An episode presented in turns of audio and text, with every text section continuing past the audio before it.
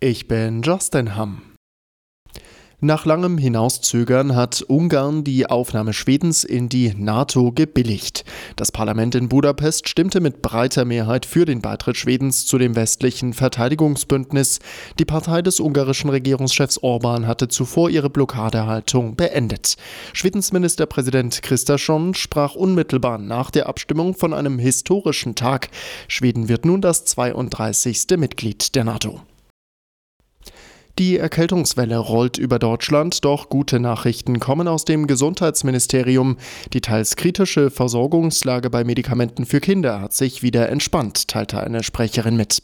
Antibiotika, Nasentropfen oder Fiebersäfte. In der Vergangenheit haben die Engpässe vor allem bei Kindermedizin für Schlagzeilen gesorgt. Deutschland war nicht gut aufgestellt. Im September dann hatte Gesundheitsminister Lauterbach zusammen mit dem Bundesinstitut für Arzneimittel und Medizinprodukte eine Dringlichkeitsliste erstellt, die diese Versorgungslücke künftig schließen sollte. Und das hat aktuell auch ganz gut geklappt. Derzeit sei nur noch bei drei Präparaten die Versorgungslage angespannt, hieß es. Aber auch dort soll es in den kommenden Wochen Entspannung Entwarnung geben. Aus Berlin Benedikt Meise. Frankreichs Präsident Macron hat zum Auftakt einer Ukraine-Hilfskonferenz in Paris mehr militärische Unterstützung für das Land verlangt. Die allgemeine Feststellung heute sei, dass unser aller Sicherheit auf dem Spiel stehe. Das sagte Macron im Élysée-Palast vor 20 Staats- und Regierungschefs, darunter Kanzler Scholz.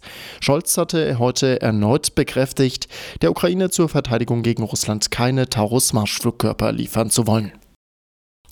Bayerns Politik hat bestürzt auf den Tod des früheren Landtagspräsidenten Alois Glück reagiert. Ministerpräsident Söder würdigte Glück als leidenschaftlichen Streiter für die gute Sache. Die Fraktionsvorsitzende der Grünen, Schulze, lobte seinen Einsatz für das Klima. Alois Glück war heute im Alter von 84 Jahren gestorben.